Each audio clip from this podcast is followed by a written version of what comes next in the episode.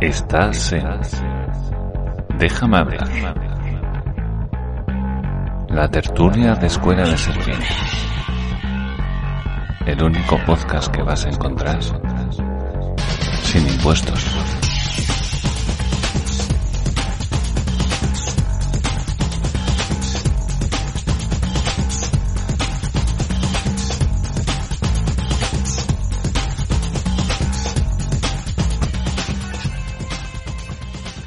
Hola, hola y bienvenido al capítulo número 22 de la tercera temporada. Esto es la primera parte del podcast dedicado al estudio y divulgación de las ideas libertarias. Así que abróchate los auriculares y sé bienvenido al único podcast que vas a encontrar sin impuestos.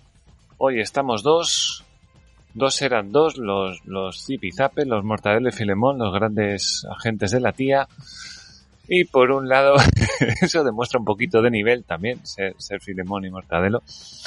Por un lado tenemos a Alberto, arroba mejor no digo nada, acabado en H, en Twitter. ¿Qué tal, Alberto?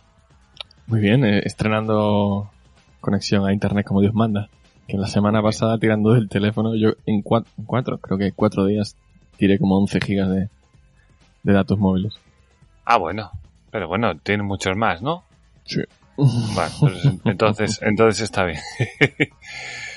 Vale, y yo soy Mario, ar- que llevo la cuenta de arroba de e barra baja serpientes. Lo primero, eh, dale al like, por favor, querido escuchante, por favor. O alguien, si está en YouTube, si alguien nos escucha, hola, eh, dale, dale al like, suscríbete, comenta, que hemos tenido unos poquitos comentarios. Hola, genial. Sí, bueno, poquitos son dos. Uno, uno para decir que le gustó mucho aquel, aquel primer reaccionando a, Ah, el primero que hicimos, eh, y, no- y nos pedía el segundo, decía, ¿dónde está el- lo demás? Que ya fue, efectivamente. Que ya fue- fue. pero fue extra patronum, ¿recuerdas? Ah, Claro, entonces esta mañana he cogido, he hecho un audiograma un- ahí con un programita que tengo que tarda, tarda siglos en sacarte un vídeo con el audio, con el, con el, ¿sabes, no? Con, con el gráfico de- del audio. Y, y nada, ya lo he subido a YouTube. Para 38 minutos ha tardado hora y media.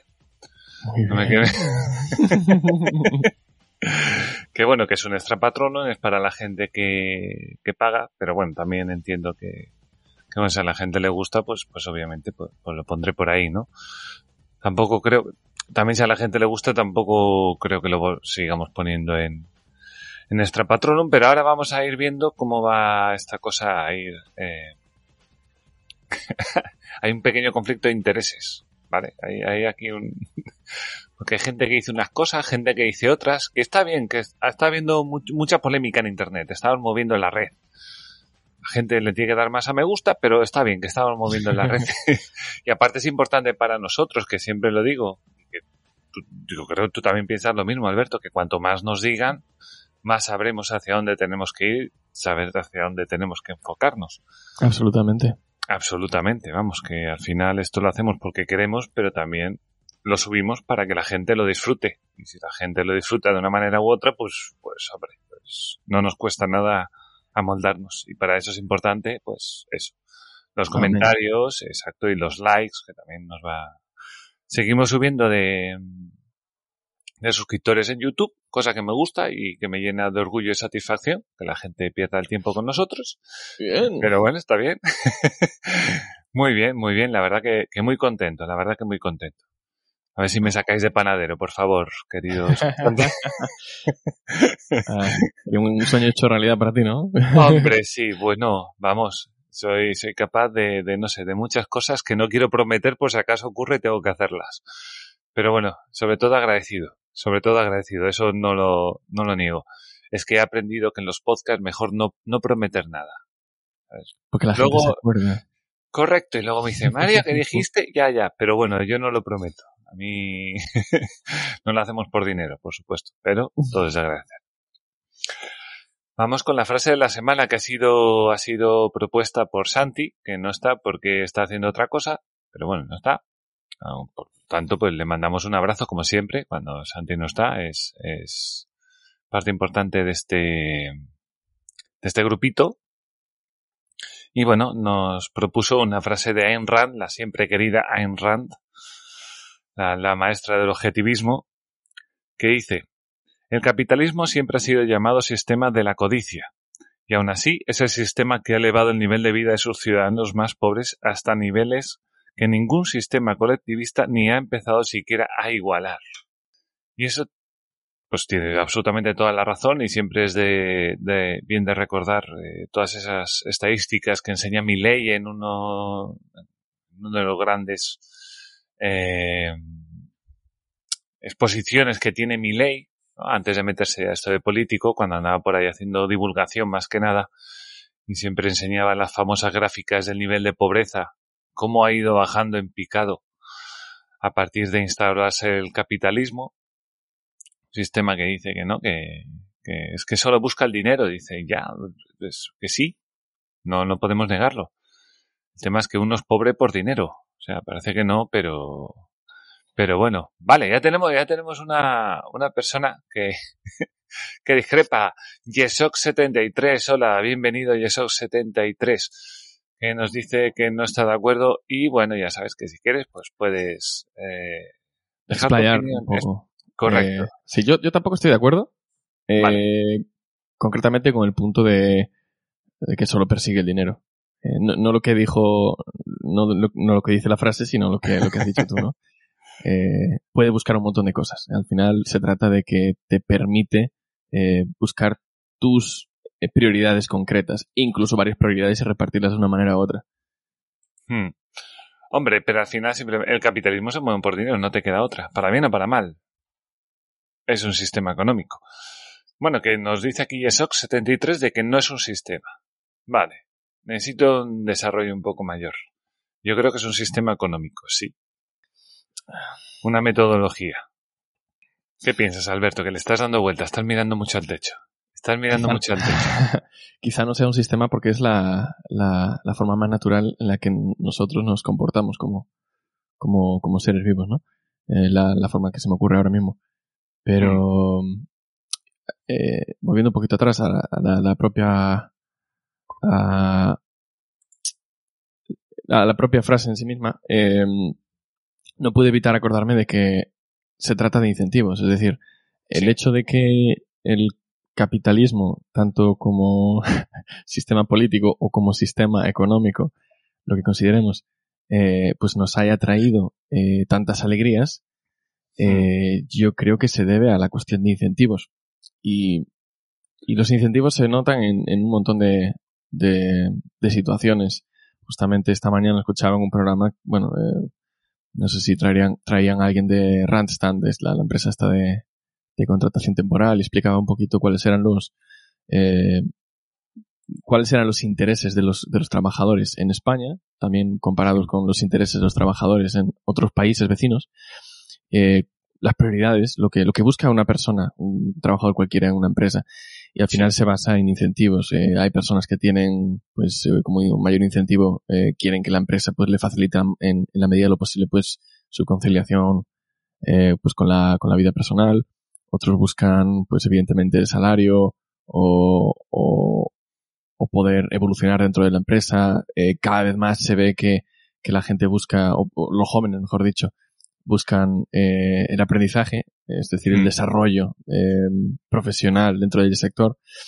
Y, yo creo que, lo que el, capitalismo nuevamente nos permite, sí es cierto que se mueve por dinero al fin y al cabo, pero eh, lo interesante es que nos permita crear un mix, una ensalada, donde podamos colocar nuestros intereses, nuestras, nuestros mayores objetivos en la proporción adecuada. Eh, y eso es lo que nos da ganas a seguir, a cambiar, a aprender otras cosas, incluso a cambiar de sector a veces, pues porque no nos gusta lo que hacemos o vemos que no tiene futuro. La, la flexibilidad, la, la versatilidad, el, el, poder rápidamente, que es lo que tanto añoramos al mercado laboral americano, ¿no? al estadounidense, que, que nos, permit, nos permitiría, puestos aquí en España, pues eh, cambiarnos y no tener miedo al cambio, desde luego. Y, y todo eso, ya me he empezado, me he empezado a hacer un lío yo. Bueno, eso lo dicho. vale. Eh, leyendo aquí a Yesok, dice que, que, bueno, no es un sistema, que es la forma de organización de la economía y funciona, quieres o no, como la ley de la gravedad. En las sociedades que se rigen por ideologías totalitarias y socialistas, también funcionan las leyes de mercado a pesar de que estas ideologías, a pesar de estas ideologías, perdón, y les llaman mercado negro o sumergido. Vale. Primero yo creo que sí que es un sistema precisamente porque es un sistema económico, porque el sistema socialista es otro sistema basado en que es el Estado quien tiene todos los sistemas de producción y es el encargado de andar eh, repartiendo todo lo que se produce. Vale, eso de que, de que funcionan los sistemas socialistas, o sea, no, no funciona porque no hay capitalismo en los sistemas socialistas. Es un sistema centralizado. El capitalismo es un sistema. Yo voy a leer una definición que he encontrado por aquí, por ejemplo, en Economipedia, que no sé si es de derechas, de izquierdas o de, o del centro, no sé qué es. Sistema económico y social basado en que los medios de producción deben ser de propiedad privada. El mercado sirve como mecanismo para asignar los recursos escasos de manera eficiente y el capital sirve como fuente para generar riqueza. No sé si es social, yo no estoy muy de acuerdo en que sea un sistema social, pero sí que es un sistema, yo creo, bueno, puede ser social en contraposición a un sistema socialista. Pero en principio para mí es simplemente un sistema económico y es una forma de funcionar la economía, ni más ni menos. Eh, es una pena y eso que no puedas entrar en directo. estaría bien, estaría bien. Para que nos digas mejor tu punto de vista y poder hablar sobre esto. Después, el capitalismo sin duda se basa en, como dice en la definición, en, propiedad privada de los métodos de producción y tratar de, eh, a partir de una inversión, ir sacándole la mayor rentabilidad posible a esa inversión. Y simplemente va funcionando buscando los mejores mecanismos y los mejores caminos para, para sacar rentabilidades de ese ahorro y que tú has decidido invertir, obviamente, y que, bueno, se apoya en muchas cosas, como puede ser la división del trabajo u otros conceptos. Lo que sí que está claro a partir de esta frase de, de Enrand es que el centralismo de un Estado, entre otras cosas, ah, que vas conduciendo, vale, no, pues tú conduces. Y eso no quisiera yo el causante aquí de una tragedia. eh, sí, sí, no escribas, no escribas, eso a ver si la vamos a liar. Eh, lo que sí está claro es que a partir de un sistema centralizado, socialista, comunista, final el comunismo no, no ha funcionado todavía nunca porque no se ha llegado hasta ahí, eh, lo que no pueden hacer es darle valor precisamente a cada uno de los bienes que, existen dentro del sistema económico, ya sea el sistema laboral, o sea, ya se van los productos, o sea, los servicios o los bienes dentro de, del sistema laboral o los propios productos y servicios que produces. No puedes tener un, una valoración real porque no tienes una, un mercado. No existe un mercado, no existe una, una, una contraposición y el valor en teoría está, está supeditado al, a los costes y a poco más. Y a poco más. Siempre me acuerdo del anterior programa que, como tú, Alberto, decías que, ¿no? que, que en la, en la Rusia comunista tenían, andaban con un libro que era gordo como tres Biblias juntas con todos los precios de todos los bienes que se producían en el país y esos precios estaban cogidos de, de Europa o de Estados claro. Unidos. Sí, yo decía con relación a, a intentar cuantizar el valor de, de, los servicios públicos, servicios que presta el Estado. Exacto. Y que obviamente sí. como no, no había una competencia, no había no un hay, interés, no, no hay, hay, competencia. O sea, yo, no yo estaba hablando del día de hoy. Eh, la gente dice, no, no, porque tú tienes que pensar a la hora de pagar impuestos que estás pagando por estos servicios.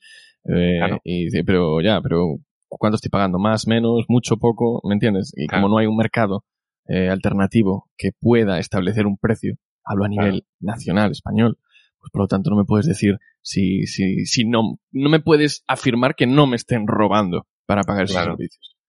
Sí, sí. Sí, sí. Entonces es... Eh... Entonces, bueno, también dice que...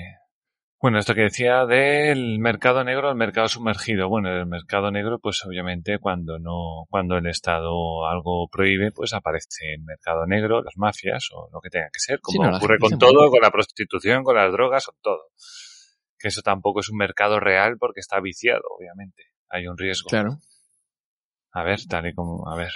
Cuando ya puedas terminar eso, ya leo todo lo que me escribas y ya lo dejo todo, todo seguido para, para la gente. Vale, tal y como dice Yesok, dice que el tema es que a pesar de que el Estado quiera controlar todo, no deja de existir el mercado.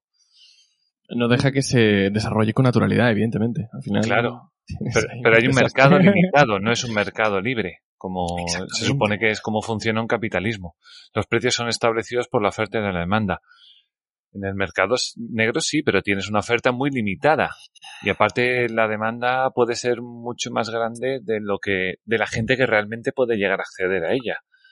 ¿Me entiendes? Tú estás en Cuba y te dan pollo y arroz, pero eso no quiere decir que no haya demanda de solomillo de cerdo, si pudieran. Pero es que no hay solomillo de cerdo. Ah, sí, que, sí que es cierto que es un mercado que te está dando unos precios, pero unos precios Claro. basados en, en esas circunstancias concretas. Pero bueno, al final no sé si hay, si existe en el planeta algún mercado que sea totalmente puro, por decirlo de alguna forma, ¿no? Todo está de alguna forma intervenido. Sí, sí. Además, la ideología comunista, cuando se supone cuando tú llegas al verdadero comunismo, el Estado es quien te va a proveer de todo y tú no vas a tener nada. Tú vas a trabajar gratis, no vas a cobrar nada, el Estado te va a proveer de tu casa, de tus, de todos los servicios que necesites y de toda la comida que necesites. Esa es la gran ideología del comunismo. Es exactamente lo opuesto a lo que se debe hacer para conseguir la mayor productividad del empleado. Correcto, lo opuesto al ¿Cuál capitalismo total y absolutamente. Y total, no va a cambiar nada. ¿Cuál es mi motivación? Claro, claro, y al final, pues el capitalismo lo que, lo que permite es, eh, a pesar de esta codicia, ¿no? Permite Que- soñar. No. Correcto. Y te, te, te invita a esforzarte. Te sí hay, pero a precios más grandes por las trabas de la hiperregulación. Sí, evidentemente. Hombre, claro. Evidentemente. sí, sí. Es decir, cada mercado, pues, es, tiene unos precios diferentes dependiendo de sus características, claro. Y en, en un mercado, vamos a llamarlo un mercado negro, pues en, en- en un país como puede ser Venezuela, pues evidentemente sus precios van a estar infladísimos porque el coste, Mm. los costes, mejor dicho, son elevadísimos. Además, la propia escasez, la oferta es menor, etc. O sea, Claro. Pero eso ya ocurre en España mismo con, pongamos la cocaína, ¿no? La cocaína, claro, fíjate tú qué precio tiene, porque la cocaína tiene que venir desde eh, Latinoamérica, tiene que venir en lanchas, tiene que venir hiper escondida, eh, con unos gastos increíbles Claro. para que llegue hasta el consumidor final, o sea, increíbles y con todo lo que pierdes por el camino. O sea, fíjate que a pesar de que hay incautaciones de, de toneladas de cocaína todos los años y tal, le siguen mereciendo la pena y se siguen haciendo ricos. O sea, imagínate imagínate que- cómo está de inflado el, el precio. Eh, claro, imagínate que cada gramo, por decir algo, pues eh, tiene que recuperar mil veces su valor en especie. Es decir, el, el coste de producción, de producción, ¿no? no de transporte. El coste sí. de producción que sea eh, el valor de venta mil veces más caro, por ejemplo. Sí, sí, que tampoco lo sabemos porque tampoco somos aquí expertos No, no, en el precio de cocaína. nunca. Pero bueno, yo, yo lo que he escuchado siempre por ahí, pues a 60 euros la bolsa. no sé, cómo bien. está la cosa. Pero claro, obviamente eh, hay precios más grandes, claro, como tú dices, y eso obviamente en el mercado negro. Pero es que el capitalismo no trabaja con el mercado negro. En principio trabaja con eh, un libre mercado. Continúa Yesok diciendo. La motivación en el capitalismo no es el dinero, es la realización del proyecto de vida, usando la saturación del cliente por el empresario. El dinero es solo un producto más que nos sirve para que todos los factores del comercio queden satisfechos y, y alcances tus objetivos. Vale. Es una forma de verlo. Yo me parece que es demasiado realista intentar pensar que la gente se arriesga y que no sea por el dinero. Hoy en día lo que te da libertad al final es el dinero. Parece que sí, parece que no, pero es que al final es el dinero. Pero es un lo medio. a ti- El dinero es un medio, nada más. Obviamente, tú lo, si tú lo que quieres ser libre, tú lo que quieres es que tú no depender de nadie. Obviamente, que tú cuando quieras puedes estar donde tú quieras. Es como dice en España, subes los impuestos. Aquí en Jorobas, pues a todo el mundo menos a los ricos. Los ricos cogen y se van. Tienen esa libertad porque tienen el dinero, tienen la, la posibilidad de tener ese dinero. El dinero no es más que una representación de libertad de alguna manera. Es una, no es que la gente sea más feliz por tener más dinero, no, mucho menos. Hay gente que es feliz con, con tres cosas y tira para adelante y ya está, y no necesita nada más. Pero el dinero sí que representa esa libertad, porque al final es lo que te permite moverte, lo que te permite vivir donde tú quieras, lo que te permite poder escapar de muchos problemas, lo que te permite pagarte el mejor seguro de vida del mundo, el que te permite tener el mejor coche, el que te permite muchísimas cosas es el dinero. Eso no quiere decir que sea malo. Si tú consigues con una empresa conseguir mucho dinero, es que obviamente estás satisfaciendo las necesidades de mucha gente. Eso está muy bien. Y si además haces algo que te gusta, pues, pues doblemente mejor, ¿no? Obviamente. Y de hecho, cuando tú legas algo a tus hijos, tú, tú lo que les das en herencia es dinero, es valor en dinero. Luego ya, cada uno, pues hombre, no, tú en herencia no le dejas a tus hijos felicidad ni, ni prosperidad. Bueno, sí, prosperidad de alguna manera sí, pero eso, la única materialización que tienes es el dinero, es lo que lo materializa. Y no quiere decir que sea malo. Es simplemente, para mí, ¿eh? desde mi punto de vista, es una representación.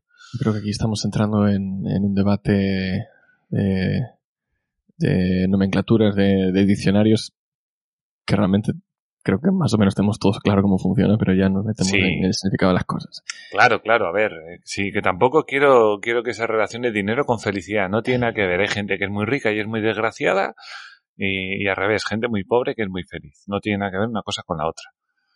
Pero obviamente si tú consigues con tu proyecto de vida eh, llegar lejos, solucionar muchos problemas, pues la gente pues, querrá, querrá tu servicio, querrá tu bien, ¿no?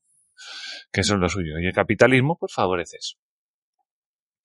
Bueno, muchas gracias, Yesok. No sé si, bueno, vamos a seguir un poco con esto. Si tienes algo más que decir, yo lo voy, yo lo voy diciendo por aquí, ¿vale? Tú, tú conduce y ve tú a, lo tuyo, Yesok, por, favor, que no tengamos un problema. a la izquierda, si estás en Inglaterra, por favor, sí, por la izquierda. vale. bueno, nada, eso. Pues, nada, muy bien por el, por la frase de Enran, que al final sí es eso, como decía Milei, ¿no? Gracias al capitalismo, desde que se ha instaurado el capitalismo, lo de la pobreza ha sido un desplome espectacular. Espectacular. Gracias, Esok. Espectacular.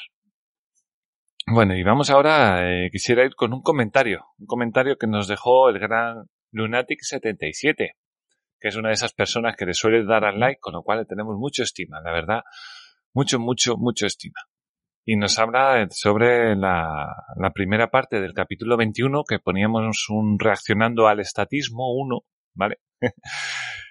en relación al, al vídeo que luego vamos a, a, ver en la tercera parte, a, a, hablar un poco por encima porque tampoco somos tan economistas, creo, para volvernos muy locos con eso. Pero bueno, voy a leer el, el comentario de Lunatic que decía, con respecto al hecho de estar eh, reaccionando a este, a este vídeo y no comentando las noticias, que es lo que solemos hacer, ¿no? Pues dice, hola, este nuevo formato tiene cierto encanto, pero creo que deberíais alternar. Si, si no, se hace muy cansado. Me gusta escucharos a pesar de que no comparto al 100% vuestra forma de pensar. Creo que hay servicios que no pueden ser privados debido a su alto coste que pueden derivar en malas prácticas por parte de empresas privadas. Hablo concretamente de la sanidad. He vivido en primera persona cómo una empresa privada maximiza el beneficio por encima de la salud de sus clientes, y esto cuesta de demostrar. Pero o tienes cantidades ingentes de dinero, o hay tratamientos que la privada nunca te dará. Bueno, y aquí, eh, lo primero, sí. Eh, muchas gracias, Lunatic, de verdad. Muchas gracias. Eh, de hecho, te fijaste, Lunatic, la primera parte fue el vídeo, la segunda volvimos un poco a las noticias para, porque también nos gusta, ¿no? Porque también la verdad es que este gobierno es maravilloso para, para, las noticias, la verdad que nos tiene, nos da mucho, mucho de qué hablar. Entonces, no sé, no tengo muy claro de dónde eres, obviamente, no lo sé. Eh, suponiendo que eres eh, español, yo voy a suponer que, que vives en España, y lo de siempre, España tampoco está basado en un sistema de mercado dentro de la sanidad es un gran proveedor de sanidad que se encarga de expropiar todos los meses a, a, todo el mundo cierto dinero, que es y es con lo que se, se, subvenciona esa sanidad pública, no puedes elegir, tú la pagas, quieras o no, con lo cual ya dentro del mercado supone una gran, una gran traba a la competencia, a la libre competencia, ya que tienes un proveedor muy, muy, muy, muy fuerte. Y obviamente si tú eres una empresa de sanidad, eh, tienes que ir con cosas muy complicadas. O sea, muy complicadas, quiero decir. Es muy complicado que tú llegues con algo que puedas ofrecer a la gente que decida, a pesar de tener que a pesar de estar obligada a pagar una sanidad pública, quiera también pagar una sanidad privada. Y ahí es donde llega el gran problema. Tú me dices que hay ejemplos que la sanidad privada antepone su beneficio a la, a la salud de los clientes. En España no me extrañaría. También te lo digo. Claro, depende de lo que sea. Muy bien visto, Alberto. Claro, es que no sabemos lo que pasa. Pero, pero claro, todo depende. Obviamente, si tú en España te vas a una empresa privada y tiene que pagarte un cáncer, pues pagar una máquina de cáncer es muy costoso y son tratamientos muy, muy costosos que obviamente lo más normal es que te digan vete a la pública. Ya lo has pagado y, ahí lo tienes, ¿no? Y entonces para una, una, una, privada no se va a meter en un jaleo de coste tan gordo. Para eso debería darte eh, un seguro, pues quizá más caro de lo que ofrece habitualmente. De todas formas, por muy caro que sea un seguro contra el cáncer o contra lo que sea, en un libre mercado tú ten en cuenta que eh, hay seguros que te cubren muchísimo. Ya no te digo seguros que te vayan a pagar un millón de euros si te, si te mueres a tu familia, tampoco es eso. Pero hay muchos sistemas de préstamos y hay muchos sistemas que te proveen de una gran cantidad de, de, de riqueza para poder asumir un, un, coste como puede ser un cáncer, ¿no? Una quimioterapia o lo que sea digamos que son 40, 50 mil euros. Que 40, 50 mil euros, aunque es un huevo de dinero, porque es un huevo de dinero, hay coches que cuestan eso. Y hay seguros que te, que te cubren eso. Hay seguros que tú puedes pagar también por tu casa, por si hay un, yo qué sé, pues hay una inundación, hay un incendio, lo que sea, tú puedes pagar esos seguros y la empresa aseguradora te va, te va a indemnizar con ese dinero. Obviamente, cuanto más quieras cubrir, más vas a tener que pagar. Porque para hacer las cosas de manera altruista, para eso ya está la Madre Teresa de, Calcuta. Ni más ni menos. Sin embargo, en un sistema de libre mercado donde están las empresas eh, compitiendo entre sí, ahí no debería haber ningún problema para que las empresas te pudieran ofrecer ese tipo de, de, digamos, de, de, servicios, ¿no? Yo hablo de una quimioterapia que es, que es algo complicado. Si no, siempre hay otras opciones. De la misma manera que tú crees que coger eh, entre todos y pagarnos un seguro médico como es la sanidad pública para que todo el mundo tenga disponibilidad de una máquina de quimioterapia, por decir una cosa cara, eso también lo puedes hacer de manera privada. O sea, no lo olvidemos el Estado, lo que, se, lo que se hace público se puede hacer de manera privada. Tú siempre puedes conseguir con más gente llegar a un montante de dinero tal que a una empresa aseguradora sanitaria le merezca la pena. Y diga, vale, pues si entre vosotros 10, entre vosotros 20, pues lográis que cada X tiempo, pues cada mes me deis X dinero, yo os aseguro que vamos a tener una máquina, ¿qué tal? Para este tipo de, de, de cosas. Y si no, estoy seguro que aparecería una empresa con esa máquina que la alquilaría. Y diría, ¿tú quieres venir? Vale, pues yo te alquilo por sesión, esto va a costarte la máquina y, y así el mercado al final sabe, no siempre esto no es una ley no escrita, pero sí que sabe salir por esas, por, todo tipo de medios y, por todo tipo de caminos. Es mi sensación, que yo siempre me explico como el culo, ¿eh? que también lo digo. No sé ni para qué hago un podcast y no sé explicarme. Pero bueno, tú Alberto, tú. Primero que me parece maravilloso que, que, discrepe. Nosotros mismos, nosotros dos mismos también discrepamos en cosas. Eh, y en general todo, toda la gente que escucha este programa y que participa y últimamente mucho en, el grupo de, de Telegram discrepamos en muchísimas cosas, sin embargo tenemos muchísimo camino todavía juntos que recorrer y, oye, todo debate y todo aprendizaje es bienvenido, así que sí. perfecto.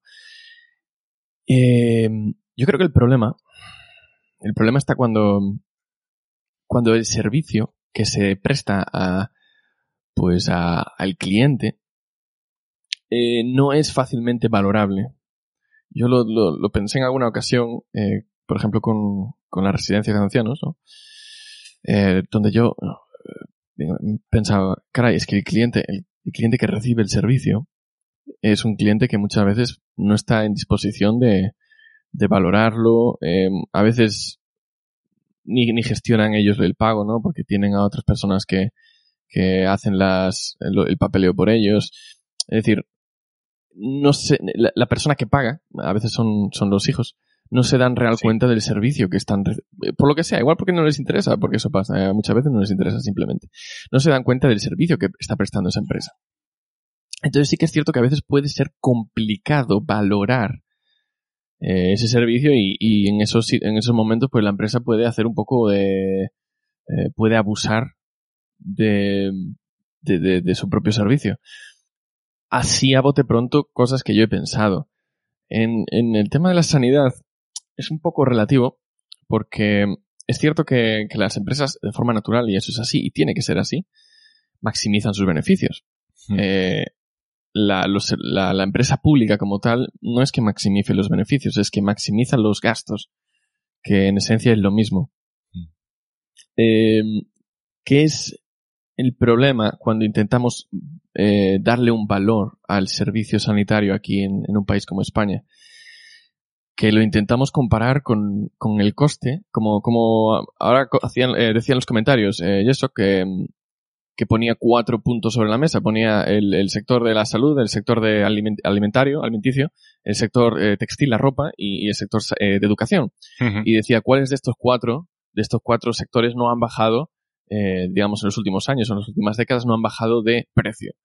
Bueno, precisamente los, los dos servicios que, digamos, en general no han bajado de precio son la sanidad y educación, que, como dice él, pues son los que están gestionados directamente por el, por el, por el Estado. Vale, ¿a dónde voy yo Muy a bien es apuntado, sí. si tú intentas eh, comparar cuál es el coste de esos servicios que aporta el Estado con el coste que lo que nos costaría en un mercado libre, no podemos hacerlo con la sanidad. Como tú has dicho, hay seguros para vehículos, hay seguros para viviendas, hay seguros de todo tipo. Claro, un seguro sanitario no puede ser tan barato en España porque es un mercado eh, muy intervenido. Es decir, eh, no hay suficiente eh, movimiento, digamos, como para que esos precios bajen. Cuando tú tienes, cuando tú puedes vender, pues imagínate, eh, millones y millones, billones de manzanas, ¿no? Sí. Eh, y tienes acceso a todo el mercado porque no tienes a un, a un, eh, a un gran jugador dentro de su sector que además pues tiene otras reglas, juega con sus propias reglas, pues eh, tú puedes eh, reducir el, puedes, eh, ¿cómo se dice? Escalar tu negocio. Sí. Con lo cual los, los precios bajan. Eh, claro, las empresas de sanidad privada aquí en este país lo tienen más complicado. Especialmente porque el propio cliente que les llega a ellos ya está dejándose, como tú dijiste, una parte de, de ese dinero eh, que dedican a sanidad, ya lo están dejando obligatoriamente en un servicio eh, público. Es decir, que ya están pagándole sí o sí todos los clientes que la, que la sanidad privada pueda, pueda tener, esos clientes ya están pagando por otro servicio. ¿Vale? Mm. Entonces, aunque ellos quieran acceder a tus servicios privados, ya se les ha escapado una parte de ese dinero que podían invertir en ti. Eso eh, le complica las cosas al, al, al, al dinero, al, a las ganancias que pueda sacar la, la empresa. Sí. Eh, yo creo que esto lo que hace es subir los precios de la sanidad privada. Entonces, ¿cómo podemos comparar? ¿Cómo podemos decir que eh, es que las empresas privadas no pueden darnos un servicio que tan bien nos están dando, eh, pues en este caso la sanidad pública? Cuando la sanidad pública está maximizando los gastos también. Porque es, Sí. es, es, es- reina en cuestiones de, de ineficiencia. Y eso está más que demostrado. Eh, entonces, um, Bueno, y lo que hablábamos, ¿no? Que las cosas, desde el punto de vista estatal, no, el Estado no sabe lo que cuestan las cosas. El Estado te quita el dinero, lo invierte en sanidad y no sabe si realmente lo está comprando al precio que lo tiene que comprar Sí, o, es- es por eso lo mismo, yo creo el que es- precio lo estima, no sé.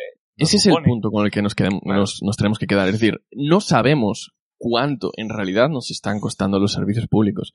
No lo sabemos porque no podemos compararlo con un, con un mercado eh, que, que compita en, en igualdad de condiciones. Entonces, mientras tanto, pues yo creo que como poco debemos ser muy cautelosos con, con esas opiniones. Yo soy el, prim- el, el pri- el primer escéptico. Eh, y muchas veces pues digo, oye, está muy bien, yo apoyo el libre mercado, pero muchas veces me quedo con la duda.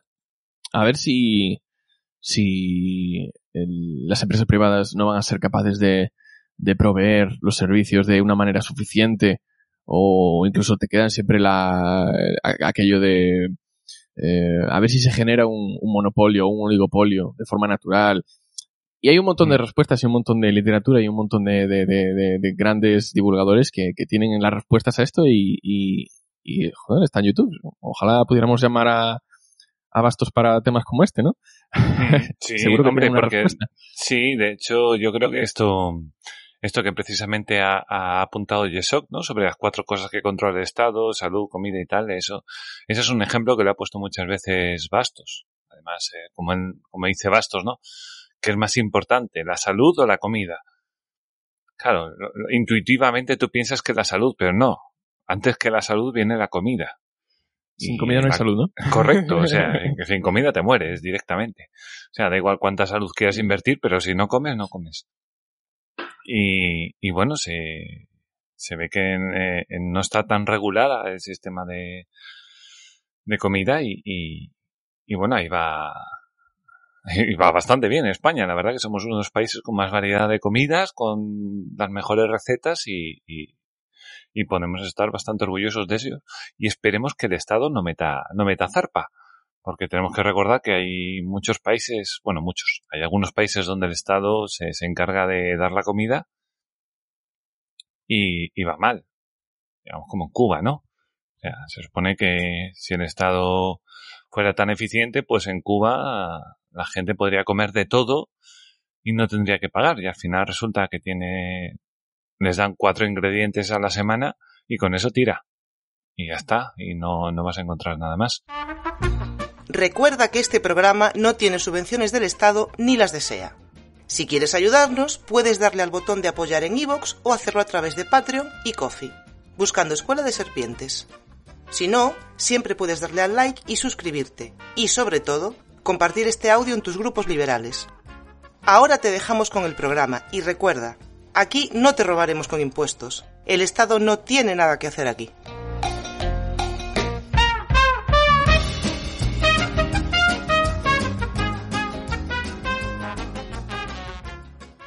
Fíjate que, esta semana estaba un- uno de mis compañeros de, de trabajo que está ahí en el obrador. Eh, estábamos así hablando y tal y cual. Y de repente estábamos hablando así un poco de los políticos, ¿no? Lo de siempre, ¿no? Los, los cabrones que son y tal. En eso estábamos muy de acuerdo. Y de repente, no sé qué digo yo, y me mira y me dice, yo creo que en España la seguridad social es de lo mejor que tenemos en este país. Y digo, ¿cómo que cuál? Y me dice que sí. Y le ¿Comparado con digo, claro. le digo, pero, pero, ¿en qué? Digo yo, por ejemplo, yo qué sé.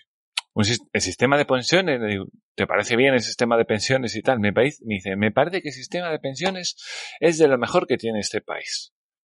Y le digo yo, pero, pero ¿en base a qué? Me dice, bueno, tú pagas y, y bueno, luego te da una pensión. Dice, eso es maravilloso. Además, una de las pensiones más altas y tal, y no sé qué, y no sé cuánto. Y le digo yo, pero tú sabes que eso está quebrado, ¿eh?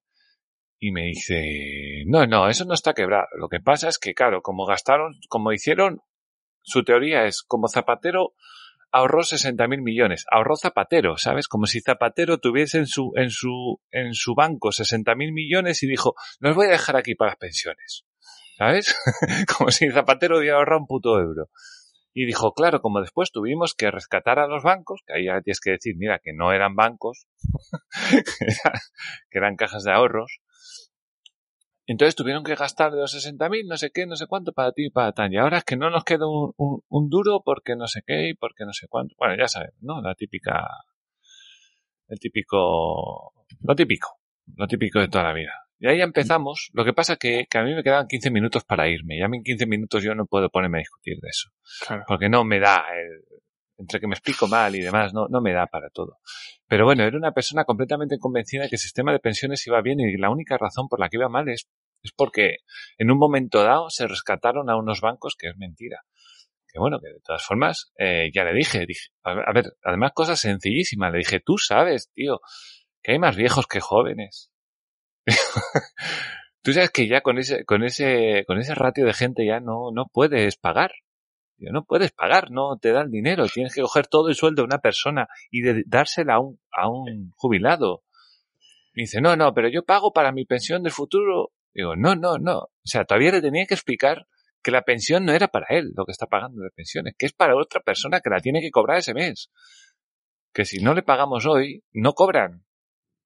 En ese punto estamos. Chicos, hay que volver a la escuela. A ver, si Pedrito tiene cinco manzanas si come seis, ¿cuántas manzanas tiene? ¿Cuántas manzanas debe? y lo de Zapatero, que, ahorró, que, ¿perdona? El Zapatero no ahorró un carajo. ¿Ahorró? No, no, no. deuda con la que entró.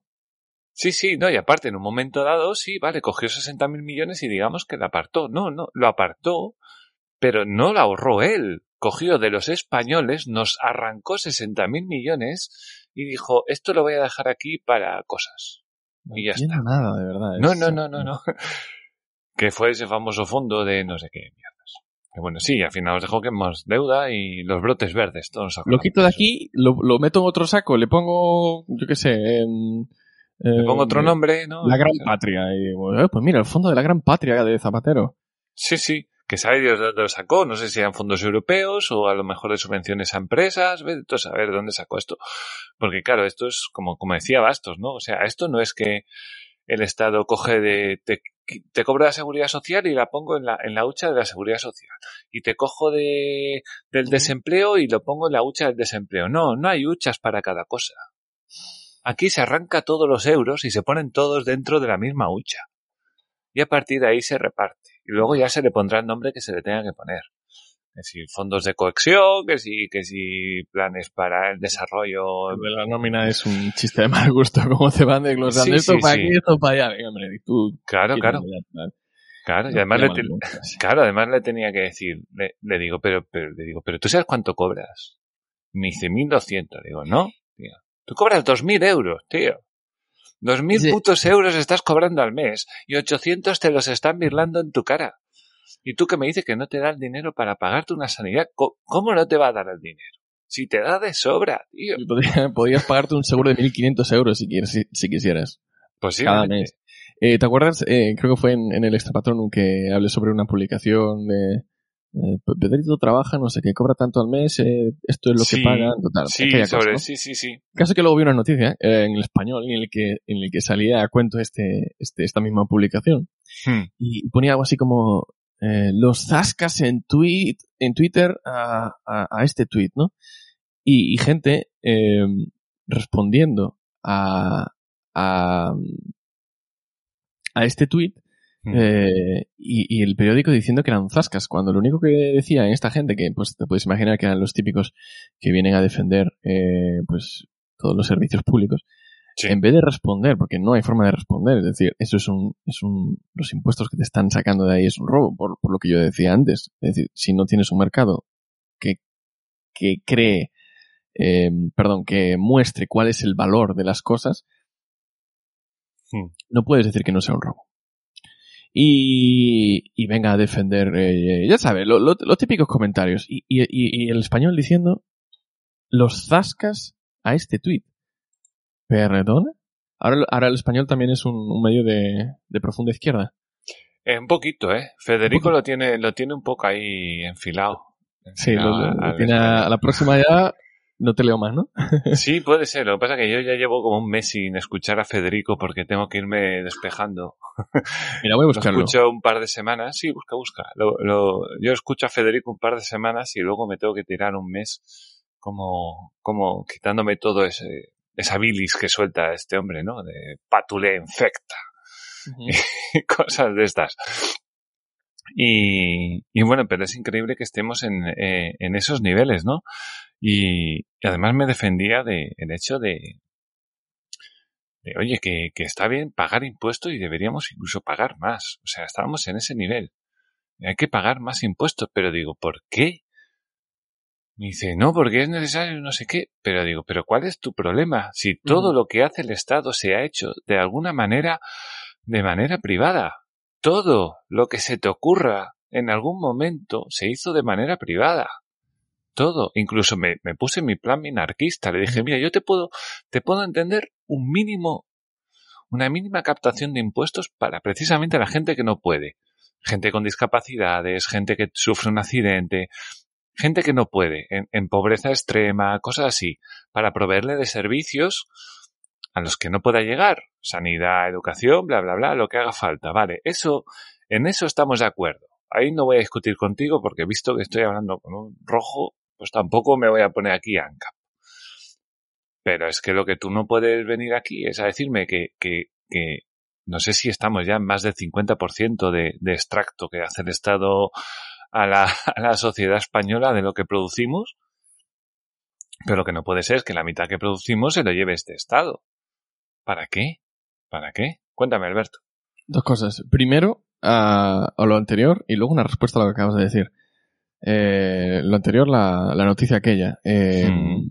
Os imagináis, para no leerlo entero, es, es como un desglose de si una empresa tiene un trabajador con estas características, cuánto le paga y cuánto realmente eh, recibe el empleado. Bueno, pues la noticia eh, reflejaba respuestas a este tweet, por ejemplo, decía uno, eh, arroba ciudadano al LT. Hmm. Dice, suponed que tenéis una empresa y queréis... Con, eh, perdón, perdón. Ese era el propio que subí el tweet. La respuesta era de Shine McShine, que es un típico Vale. de Twitter, bueno, de izquierda. Hmm. Lo que aquí a nuestro amigo, eh, el serpiento, Ah, se le ha olvidado incluir en sus cálculos, hechos de aquella manera, es el valor que Luis, el informático, aporta a la empresa. Según el INE, la productividad media de un informático en España es de 54.000, bla, bla, bla. A lo que yo digo, ¿por qué esto es un zasca si no está respondiendo al hilo? Está diciendo otra cosa diferente. Es decir, ¿qué más da el valor que Luis le esté aportando a su empresa cuando Ah. lo que estamos hablando es de del valor eh, ya estamos hablando del propio valor que el, que el, que el trabajador aporta a la empresa, pero el pedazo que le quita, que le quitamos. Claro, si el problema es lo que le roba el Estado, no lo que la Claro. empresa le paga a Luis. Si a Luis no le gusta, que se vaya. Efectivamente. Y dice Claro. otro. Veo muchos usuarios compartiendo esta publicación y me preocupa ver que se hayan creído el bulo de que bajar impuestos soluciona todos nuestros problemas. Si se bajan impuestos, irremediablemente recaerá sobre un detrimento de los servicios públicos. Seguramente. Claro. Pero es que es así. Pero es que la No, gente... es. Sí, claro. No. A ver, yo No entiendo que si No nos vamos al no es extremo, como en las mat sí, claro, nos vamos como en el extremo, como en las matemáticas, tendemos hacia el infinito. ¿Qué pasaría si los impuestos estuvieran a un 2%? ¿Íbamos a tener hospitales, íbamos a tener hospitales públicos? No. ¿Vamos a tener educación pública? No. ¿Vamos a Pero tener autobuses eh, públicos? No. Claro que, claro que, claro, pero es que no es malo que vaya en detrimento de los servicios públicos. Es que los servicios públicos salen caros. Sí, Es correcto. que- Eh, que, por, por una parte hay un margen, ¿eh? Por una parte hay un, enorme margen de, de, de eficiencia. Es decir, que pueden bajar un 20% y los servicios podrían ser incluso mejores. Ah, bueno, sí, eso sí, que hay un margen muy grande, eso sí, por Pero supuesto. luego lo que dices, que sí, evidentemente. Depende de lo que dejes y lo que quites. Sí, sí, eso por supuesto. Sí, sí, sí. Exactamente. Claro, Eh, claro. ¿Qué más decía aquí? Eh, dice, no me llamo Luis, me llamo María. Eh, en 2017 era autónoma y tenía proyectos en marcha, pero el 2 de octubre me detectaron un tumor cerebral. Una operación que al final fueron cuatro. Gracias a todos los impuestos que pagamos todos, estoy viva. Quiero pagar impuestos. Más de lo mismo. Eh, y etc, etc, etc. Otro tipo de No, cositas. pero eso, es, pero eso no es verdad, porque no hay comparación. Que eso también se lo decía mi compañero. Me decía, no, el sistema de pensiones público es el único que funciona. Digo, ¿por qué? Si hay muchos privados en el resto del mundo que funcionan y que incluso consiguen más dinero, tío. Que hay empresas que ganan dinero si tú ganas dinero. Y lo, el único interés de esas empresas es que tú ganes muchísimo dinero para poder cobrarte y ganar mucho dinero ellas. Para ofrecerte mejores servicios y cobrarte por ello. claro. Obviamente, si ellas cobran un 2% o un 5% de lo que tú vayas a ganar, ellas les interesa que tú ganes un pastizal muy gordo.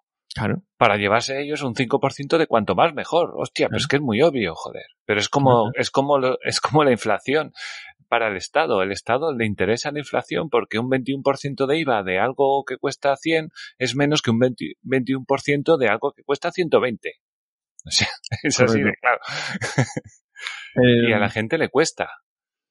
Yo, yo quería también responderte a lo que dijiste antes, hablaste de, de bueno, que puede ser apropiado pues mantener un mínimo de, de servicios eh, sociales.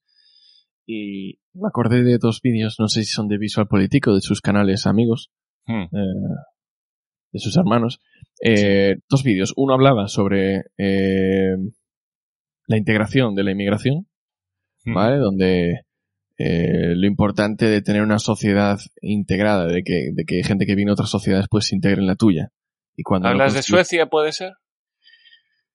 Es que vi uno de Suecia hace poco. Es posible, y si no es de eso, Suecia, se aplica en todos, se aplica en todos lados. Yo creo que hablaba en este caso de los, de los inmigrantes, eh, eh, de la inmigración Mm. ucraniana. ¿Vale? Entonces se puede aplicar a, a todos los territorios y de todo tipo de sociedades. Bueno, cuando tú no consigues que esa inmigración se, se incruste en tu sociedad, pues tienes un montón de problemas y por lo tanto gastos. Sí. Y luego había otro vídeo eh, que era el de la- los territorios de ultramar de Francia, Mm. que básicamente eh, han desarrollado una necesidad de vivir de una- han desarrollado una necesidad, pero lo han, lo han convertido en profesión. Es decir, el, el propio, los propios em, territorios Mm. se han especializado en seguir viviendo en la teta de Francia. Claro. Entonces, si haces una mezcla de estas dos cosas, tienes que, si tú te excedes en eh, intentar tener a flote una parte de la sociedad, Mm. esa sociedad puede aprender a vivir de ti. Entonces se convierte Claro. en, un, en, un- en una pescadilla que se muerde la cola, ¿no? Un ciclo sin fin, donde ese territorio no está aportando, no está generando ningún valor, no puede sobrevivir por sí mismo y, y depende de ti, no es una sanguijuela. Claro. Y por otro lado, tienes que conseguir que la, la integración de, de- de las personas en la sociedad sea eh, Productiva. sea productiva, sea correcta. Entonces, si para conseguir esa integración debes de mantener unos mínimos, eh, unos servicios eh, públicos mínimos, Mm. al mismo tiempo también tienes que tener cuidado eh, de que no se convierta en, en una enfermedad crónica y, y la persona que recibe esos, esos, esos, em, esas ayudas pues eh, desarrolle su especialidad pues en, en, en chupar de la teta del Estado. El maldito estado del bienestar. Sí, es una, del- es una línea muy delgada y, Sí. y, y habría que estudiarla eh, en el supuesto caso de que realmente fuese positivo mantener eh, unos, unos mínimos eh, planes sociales, que en cualquier caso, eh, aquí más o menos estamos de acuerdo en que es, eh, es un paso. Seguramente hay gente que le encantaría pues que explotase una bomba y crear una sociedad desde cero, pero bueno, los demás creo que esa posición, esa casilla, creo que es- está en la, en la hoja de ruta de todos. Y si llegásemos a un, a un momento en el que tuviéramos un estado mínimo que, que ofreciese esos planes, eh, de pues, planes sociales mínimos, pues creo que todos podríamos estar contentos y a partir de ahí mirar si nos conviene dar otro pasito más hacia, hacia una anarquía o algo así. Pero en cualquier caso, Mm. mucho ojo con los planes sociales. Sí. Hombre, yo lo que había visto en, en Visual Politics era hablaba, hablaba de Suecia, eh, o sea, de esta filantropía para los que no llegan, dice Yesok, está bien. Eh, ese vídeo que, que de, de Visual Politics eh, centrado en Suecia, hablaba porque la primera ministra eh, sueca había dicho de que de alguna manera la inmigración que había llegado a Suecia había empezado a ser un pequeño problema, ¿vale? Porque precisamente los planes sociales suecos ayudaban a no tanto a la integración como a, sí a la instalación de gente que venía de otros países. Entonces, entre que eh, las ayudas a las mujeres por ser madre, las subvenciones por hijo, luego dependiendo de los hijos que tienes, te dan más subvención, te dan menos. Después las guarderías, eh, los descuentos en, mil cosas, ayudas para la ropa, ayuda- ayudas por todos lados para las familias. eh, lo que estaba consiguiendo era que los inmigrantes que llegaban no tuviesen ese afán de ponerse a trabajar para ganarse lo que se- eh, para ganarse el pan, digamos. Que yo entiendo que tú vienes de un país que las cosas están bastante más jodidas que en Suecia y tú vienes a un país porque a ti te han dicho que ahí eh, resulta que, que, que, bueno, que puedes formar una familia, que el Estado te va a cuidar y que te van a dar subvenciones.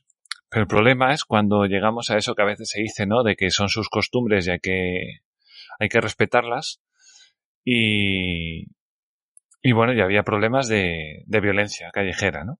Claro. Claro. Claro, entonces tienes un problema cuando de repente miras estadísticas y ves que el, el índice de homicidios con respecto entre los inmigrantes es mucho más alto que entre los suecos. Digamos, a lo mejor, pues, me voy a inventar la cifra, no sé cuánto era, pero a lo mejor entre los suecos hay un 5% de homicidios, o lo que sea, o un 1% de los suecos es homicida, y resulta que entre los extranjeros un 20% es homicida. Esto es completamente falso, me estoy inventando la- la- los números, ¿vale? que nadie, nadie venga aquí a coger el corte, por favor. Pero bueno, que es un poco también lo que ha pasado en España, ¿no? El estado del bienestar atrae a la gente porque les dice que les va a cuidar, que generalmente está pensado para el propio país, no está pensado para los eh, inmigrantes. Que obviamente si vienen inmigrantes, tampoco a ningún país, ningún estado le interesa que haya gente viviendo de cualquier manera, ¿no? O sea, quiere que la gente esté bien, que la gente trabaje. Pero el problema es que no produces. Sí. Y cuando, y cuando la gente no está al trabajo, no está a producir, no está en ayudar en, eh, allí en, el sitio donde está, no está nada. Y hay una verdad que yo creo que es eh, que no acuerdo quién lo decía. Eh, dime, el vídeo concreto es de Visual Econom, que es un canal hermano. No era el vídeo de Suecia, muy bueno además. Era un vídeo en general y, mm. ponía ejemplos históricos. Por, por ejemplo, cuando, cuando fue la, la emigración de, bueno, que expulsaron a los, a muchos alemanes de, de Alemania del este a Alemania del oeste. Y entonces pues hubo muchísimas regiones que se vieron absolutamente desbordadas de, de refugiados o, o, desplazados o de migrantes. A pesar de ser partes de, partes de la misma sociedad, porque eran todos hermanos, eran familia casi, ¿no? Mm. Y, y también el, el caso de, en, en Suiza y de cómo porque los, los refugiados, que no recuerdo dónde habían venido, se habían repartido por los diferentes cantones eh, suizos. Y cada mm. cantón había aplicado una política eh, de integración diferente. Sí, claro, que es lo bonito. Hasta el punto de ser muy diferentes entre algunos y otros. Lo bueno de estos experimentos es que luego puedes comparar los resultados. Y los resultados, de verdad, el vídeo es súper recomendado. Los resultados son muy interesantes de cómo las diferentes, los diferentes tipos de políticas de integración eh, daban unos resultados muy, muy diferentes y había cantones que tenían un verdadero problema con la inmigración, mientras que otros pues habían tenido eh, beneficios, que es, es, lo que se intenta conseguir cuando tú tienes inmigración, es decir, que esa inmigración te aporte beneficios y que se puede lograr y los beneficios pueden ser muy grandes. Claro, claro. Pero claro, con una adecuada política de integración. Mira, como dice, como dice Yeso, que espero que esté dejando de conducir, que dice que el mejor plan de integración para, de, la, de la emigración son planes para que aprendan el idioma y trabajen. Yo creo que eso es exigible a, a cualquier eh, inmigrante que llegue a un país. Decirle, mira, si quieres estar aquí, eh, Tienes que aprender tu idioma, tienes que aprender el idioma de aquí. O sea, ¿qué, menos que aprender el idioma de aquí y aprender las costumbres de cómo se vive aquí. Y, y sobre todo perder ese miedo a, echar a la gente. Hay que, hay que echar a la gente. Es, un poco, bueno, y habla también de, de un plan de puntos eh, para ganar la estancia permanente, la nacionalidad, ¿no? Que eso me parece bien, el incentivo a la gente a que haga, a que haga cosas productivas para que se quede y que se esfuerce tampoco a mí me parece bien, ¿eh? A mí me parece bien, eh, me parece bien dar, dar ese, ese, ese futuro, ¿no? Es posible, ¿no? Tú trabajas, tú, tú haz tus cosas. En España también, si quieres tener la nacionalidad, nacionalidad española y permanecer aquí, tienes que estar trabajando, tener contratos, hacer ese tipo de cosas. Y me parece que está bien. Y sobre todo, si a la gente si hay que echarla, se la echa. Es duro, es triste, es una pena, depende de lo que sea, pero, pero a la gente hay que echarle. ¿Sabes lo que pasa? Que hay que tener también cuidado con ese tipo de cosas porque... Eh, ¿A dónde le echas? No, no me refiero a eso. Eh, en lo que yo... Una parte que, que, creo que desprendía el vídeo, igual mm. cogí yo mal la enseñanza, era que en el caso de mm, casos concretos donde el, el, el migrante eh, tenía la... Eh, bueno, en este caso era la casi certeza de que de que no iban a conseguir la, la nacionalidad, sí. Eh, de repente ya empezaban a comportarse de forma eh, casi violenta o criminal. Sí. Eh, es decir, si tú le complicas, y yo no sé cuál es ese límite, ¿no? Si le complicas demasiado las cosas, demasiado, ya sabemos que es una palabra muy relativa, mm. a una persona eh, para lograr la nacionalidad o, o, lograr la completa integración dentro de una sociedad, si se lo complicas demasiado, puedes estar fomentando un comportamiento, o mejor dicho, desincentivando eh, un comportamiento cívico en esas personas. Entonces, Muy cierto. hay que tener mucho cuidado con qué tipo de filtros o tipo de, de exámenes o tipo de mm, secuencia de puntos eh, queremos aplicar para, para que estas personas consigan su nacionalidad. Porque bueno, también entendemos que un país tiene límites, ¿no? Límites en el sentido, o sea, yo, está, yo, yo, yo he trabajado en Andorra y en Andorra no entra todo el mundo. ¿eh? En Andorra hay un límite de trabajos que se le puede dar a inmigrantes. Hay un límite Y una vez, una vez se llega a ese límite, que además eh, lo controla el Estado, porque tienen que ir las empresas, tienen que ir a decir, bueno, yo inscriba este, inscriba este, y entonces el límite se va agotando, se va cortando, se va cortando, y una vez se corta ya las empresas no pueden contratar a más. O sea, no, ya tienes un problema. Te tienes un problema porque te venga una especie de trabajo, te líe y tengas ahí gente que no debería estar y te mete una multa de cojones. Bueno, y, en, y en Andorra, en Andorra te cogen y te echan, ¿eh? Es que. O sea, no te lo preguntan, o sea, no puedes estar afuera. Insisto, recomendadísimo el vídeo porque también toca el apartado de cómo se distribuye la migración, que muchas veces es distribuida por el propio Estado central y la, la, va distribuyendo entre las regiones. Y se ve ahí, eh, históricamente ha pasado, como muchas veces una mala distribución de la inmigración en, en regiones que no son capaces de absorberla Mientras que hay, hay regiones que sí la pueden absorber y, son regiones que se ven sumamente beneficiadas de esa inmigración, hay otras, sin embargo, como no son capaces de absorberla, se ven perjudicadas. Todo el mundo se ve perjudicado, tanto los locales como los nuevos. Entonces, idealmente, si tuviéramos un país, pues, capaz de, generar un mercado laboral, pues, rico, flexible, floreciente, ¿eh? aquello que no tenemos ni de cerca en España, pues, si tuviéramos eso, no debería haber mayor problema si si llegase inmigración. De hecho, una de las cosas que, que aquí los, los cuñados decimos mm. eh, negativamente sobre la inmigración es, vienen aquí a quitarnos, a quitarnos nuestro trabajo, no tenemos ni para nosotros como para que... Bueno, vale, vale, la culpa no sería en cualquier caso de la inmigración, la culpa sería de nuestro sistema político que no permite que exista, que nazca, que florezca un mercado laboral eh, sano y, y, y capaz de absorber con, buen, con buen fondo ¿eh? a la hora de comer. Sí, sí, sí. ahora se, lo, ahora se lo digo a todo el mundo, o sea, en Estados Unidos, o sea, es increíble en Estados Unidos, tío, que hay más puestos de trabajo que gente en paro, tío. Es increíble. Me parece impresionante, me parece impresionante, con todo lo malo que tiene Estados Unidos, ¿eh? Pero yo en eso les tengo muchísima envidia. Mira, yo ojalá viviera en un país en el que mañana si me echan me da igual. Estarías tranquilo. Me da exactamente igual porque me voy al de al lado. O sea, que me da exactamente igual. Exacto. Pero aquí, aquí no puedes hacerlo. Aquí ya, pues, donde estés te tienes que agarrar y, y, ya está. A ver, eso que andaba por ahí decía nada de cuidados, la vida es dura, en mi casa no quiero gente que no aporte. Y ojo, no viene nadie a decirme cómo son las reglas en mi casa. ¿Dónde quieres que viva la gente? O, o, o flores a los negocios, quita los impuestos. Bueno, no sé, de esa no he entendido. no he entendido la frase. Falta una coma o algo. España, eh, la España basura da es mentira. La promoción del gobierno. No he entendido, necesito una coma o algo. No entiendo la frase. La voy a poner por aquí en, para que la pueda leer eh, eh, todo el mundo. Lo que, lo que sí es verdad, lo que tú dices, Alberto, es que es labor y es eh, interés del Estado tener un sistema laboral como Dios manda, un sistema empresarial que, que toda la gente le permita le permita por lo menos tener las oportunidades, ¿no? A lo mejor no el trabajo de su vida en un principio, pero ya llegarás ahí. Recordemos cuál era el gran plan del, del PSOE para esto en España. ¿Te acuerdas cuál era, no? ¿Cuál? Para la Agenda 2030. Eran 10 millones de inmigrantes. Era el gran plan. 10 bueno, millones contando con los que ya hay, ¿no? Digo yo. Con un 13,5% de paro quieres traer a 10 millones de inmigrantes. Cuando lo tienes que hacer al revés. Primero crea el trabajo y luego trae. Porque si no tienes trabajo ni para los de aquí, compañero, no sé a dónde quieres ir.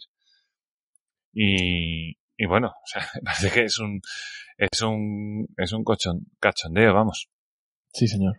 Sí, sí. Y dice por último Yesog, en Estados Unidos, eh, esto también tiene un contenido altísimo por las últimas políticas de ayudas, las cuales mantienen a mucha gente en su casa cobrando sin producir. Sí, mantiene a gente cobrando sin producir, pero sigue siendo un 3%. A ver si me entiendes. O sea, en España, por ejemplo, ahora estamos con la polémica esta, ¿no? Que dicen, no, que la gente no quiere trabajar. Y yo digo, bueno, pues que no trabaje. Ahora, eso no quiere decir, buenas Manu, eh, eso no quiere decir que yo esté de acuerdo con que la gente esté, esté cobrando subvenciones por doquier. ¿Me entiendes? Toda la gente las está expropiando su, su sueldo todos los meses y obviamente tienen derecho a un paro porque se lo ha robado. Le has dicho que le ibas a dar paro y luego está mal viviendo viviendo ahí como, como puede. Y bueno, no quiere trabajar porque obviamente ahora mismo el empleo en España está jorobado. Y sí que estoy de acuerdo en una cosa. a medias, ¿no? Eso que dicen, no, que la gente no quiere trabajar de camarero, que no encuentran camareros. Eh, Por un lado, me parece bien el hecho de que si no encuentras camareros, como decía Yolanda, págales más, que tiene su cierta lógica, que tiene su cierta lógica, obviamente. Va- pero es que el problema, pero el problema es que tú tienes tan asfixiadas a las empresas que no pueden pagar más. claro, hay- una cosa muy sencilla. Claro, es que esa es la movida. Hay una cosa muy sencilla. Y esto que lo entienda Yolanda y lo entienda todo el mundo. Si la empresa va a obtener mayores beneficios al contratar más trabajadores, lo va a hacer.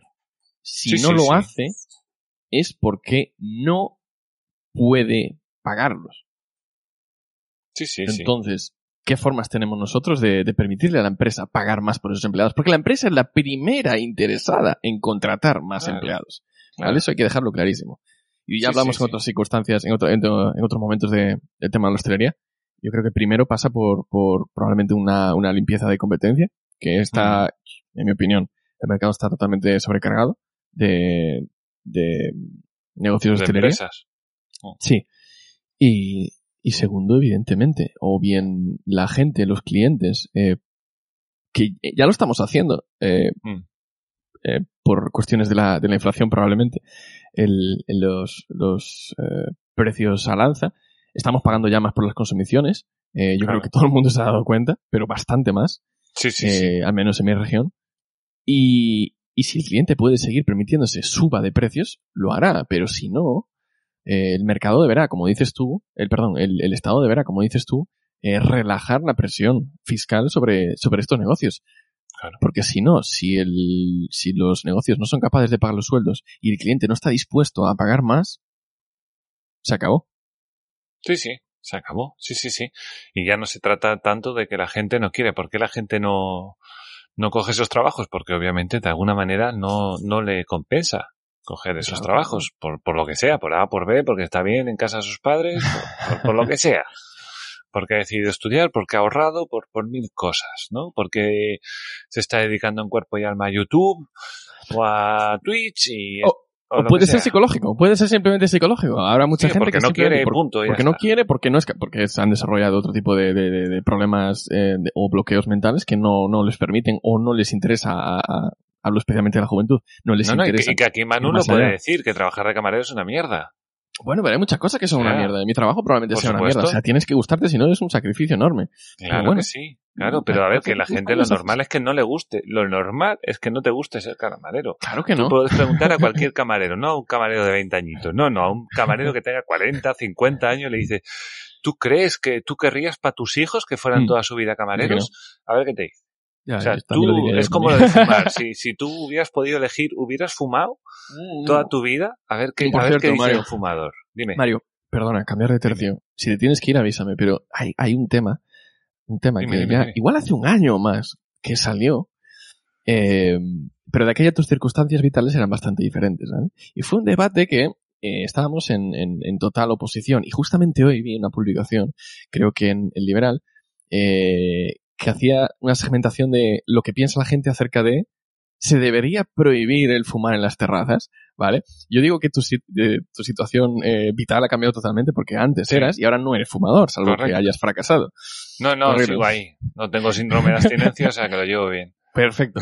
Entonces, el caso de, de fumar en terrazas, fumar en terrazas, que más o menos es un espacio, lo consideramos un espacio público cuando realmente no es. No, es privado, veces, es privado. Bueno, limitado, ¿no? Porque estás en una Es terraza, privado. pero das un paso y estás ya en, en zona pública.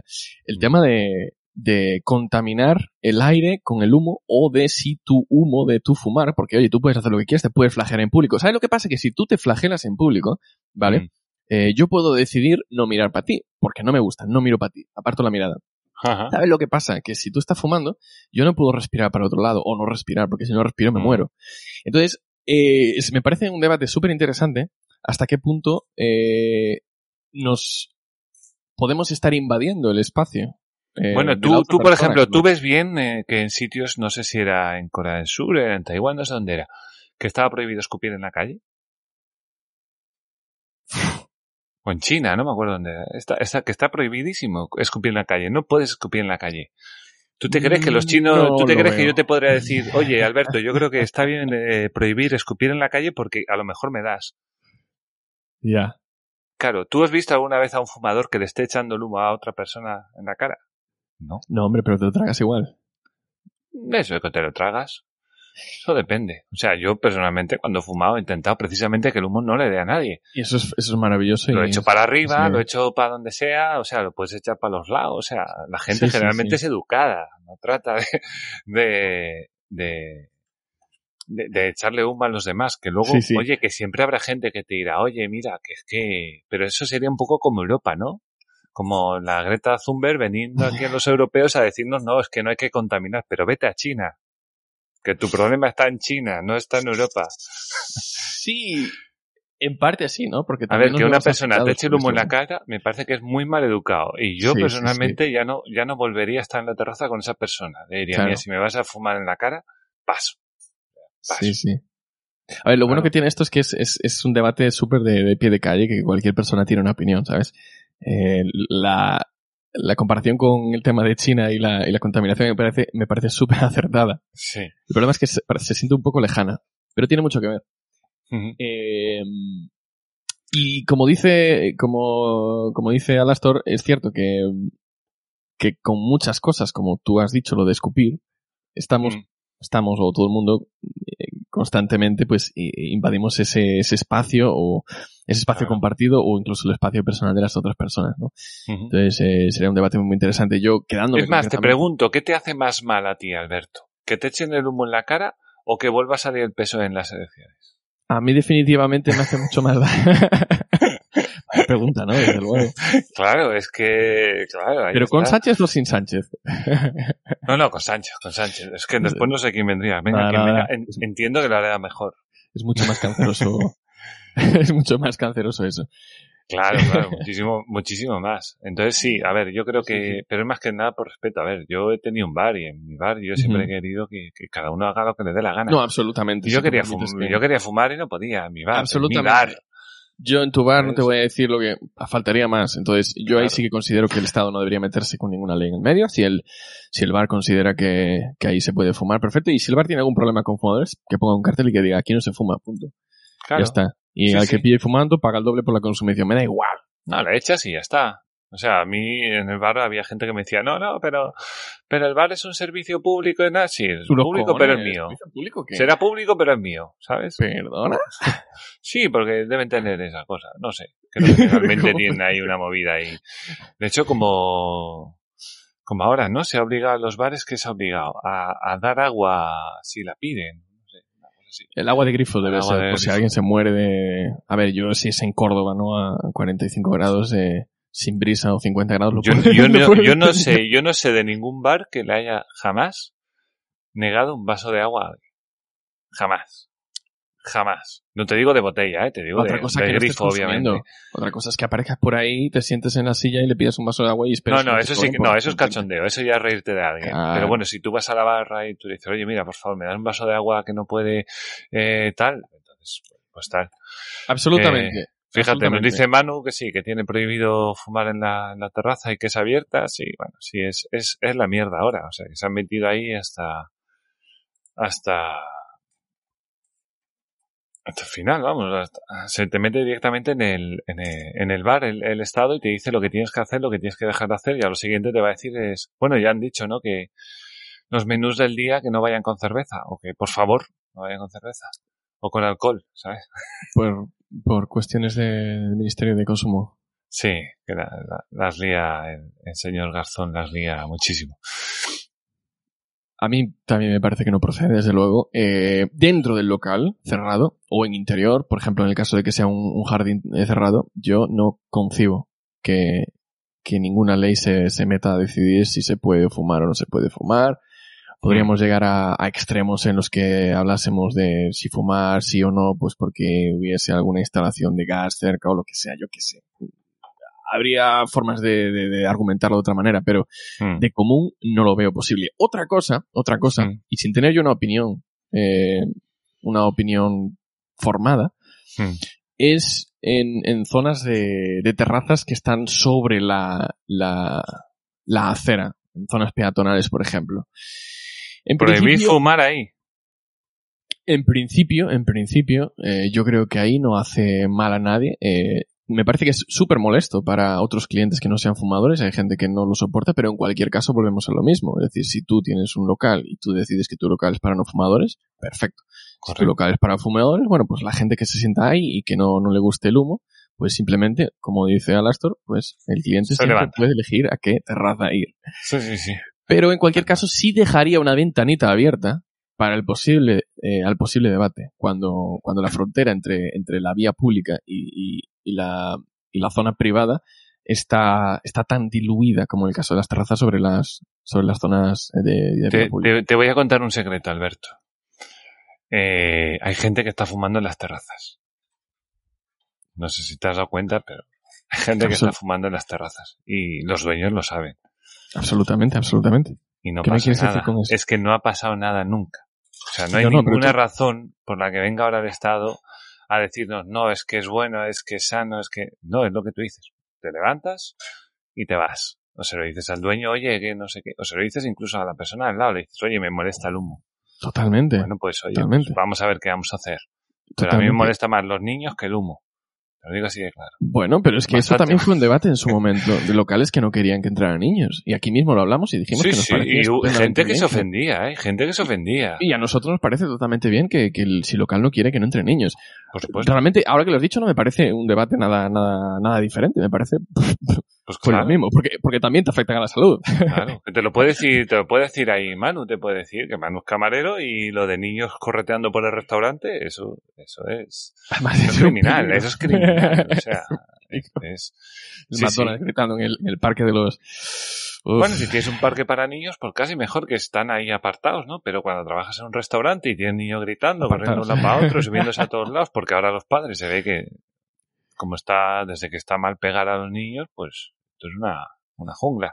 Bueno, a ver, yo no sé cómo serán los niños, pero en, en, al menos sí, en las mascotas, cuidado, eh. lo de pegarlos nunca ha sido una forma adecuada de, de educarlos. Las mascotas, las mascotas, yo no sé otra forma de educar a una mascota que no sea dándole un cachete, ¿eh?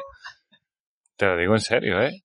Yo he tenido perros y gatos y solo ha habido supone, una forma de, de, bueno, de pegarles. O se sea, supone de, que tienes que premiarlos por lo bueno y no castigarlos claro. por lo malo. Se supone. No, claro, bueno, claro que hay que educador máximo, ¿no? No, no, hay que castigar por lo malo. Es que si, si no, no le das castigo, like a este programa y lo has escuchado, Correcto. O a dislike, dale algo, joder. Te envío, te envío un sopapo por, por correo postal. No, sí, que pongan, en, que pongan en comentarios cómo entienden que... No me lo dice ya Alastor. Los niños en los bares son lo peor. Es que te lo digo yo. Te lo digo yo. ¿Te crees? Y, y obviamente eh, hay que fomentar lo bueno con premios y hay que quitar lo malo con castigos. Yo no digo que tú tengas un niño y a la mínima le cruces la cara. No, no es eso. No es eso.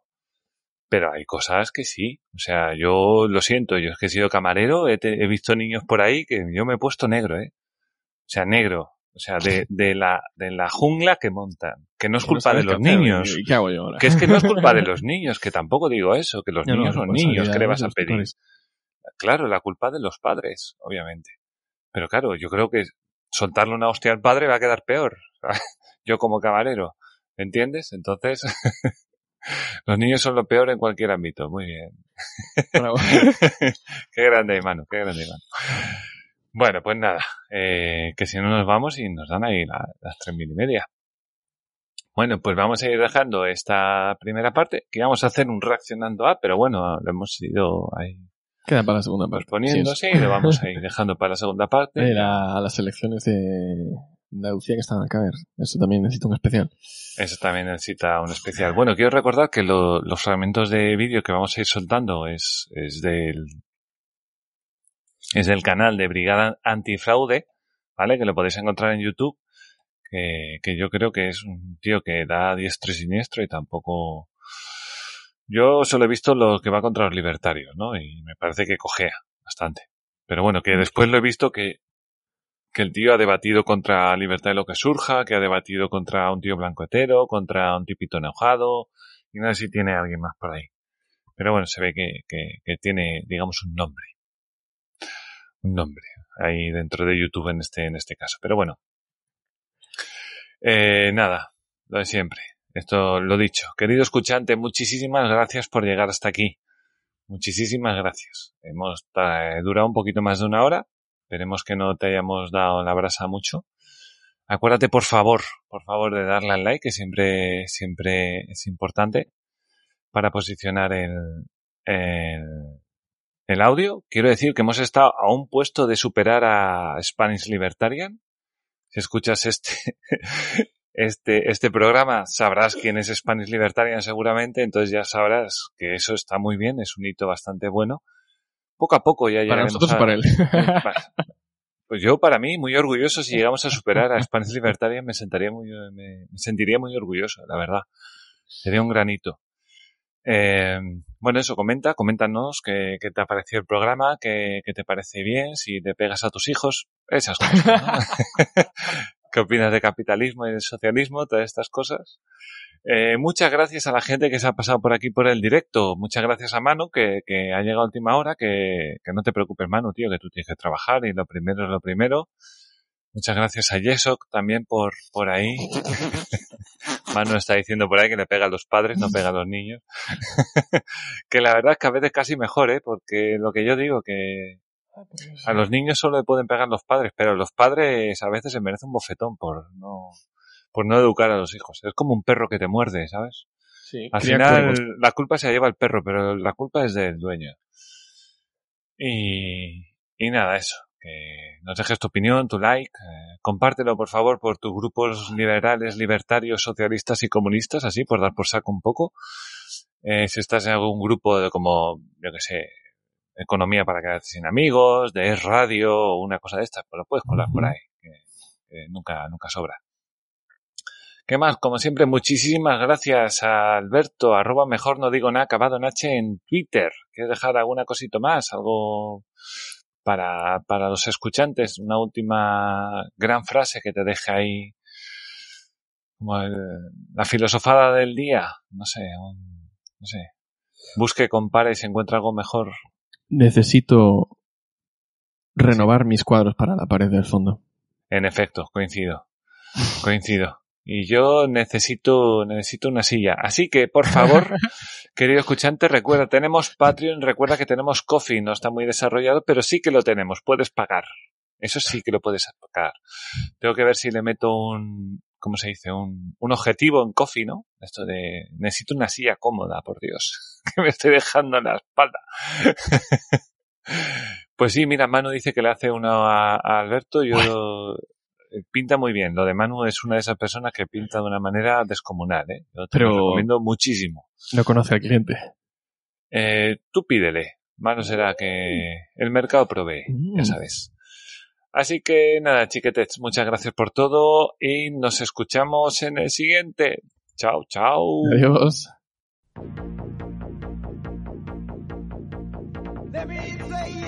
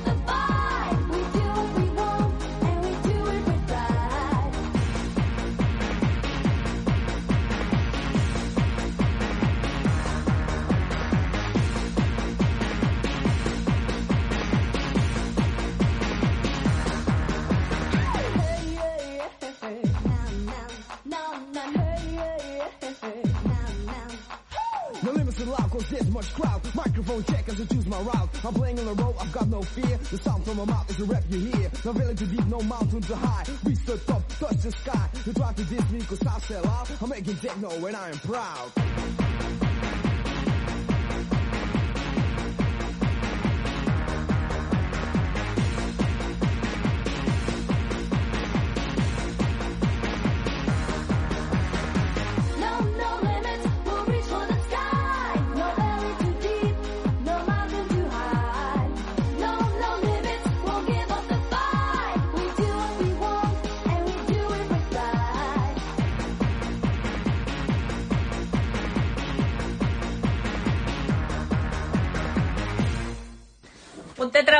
Qué rápido se te pasa la, la tontería comunista, hijo de puta.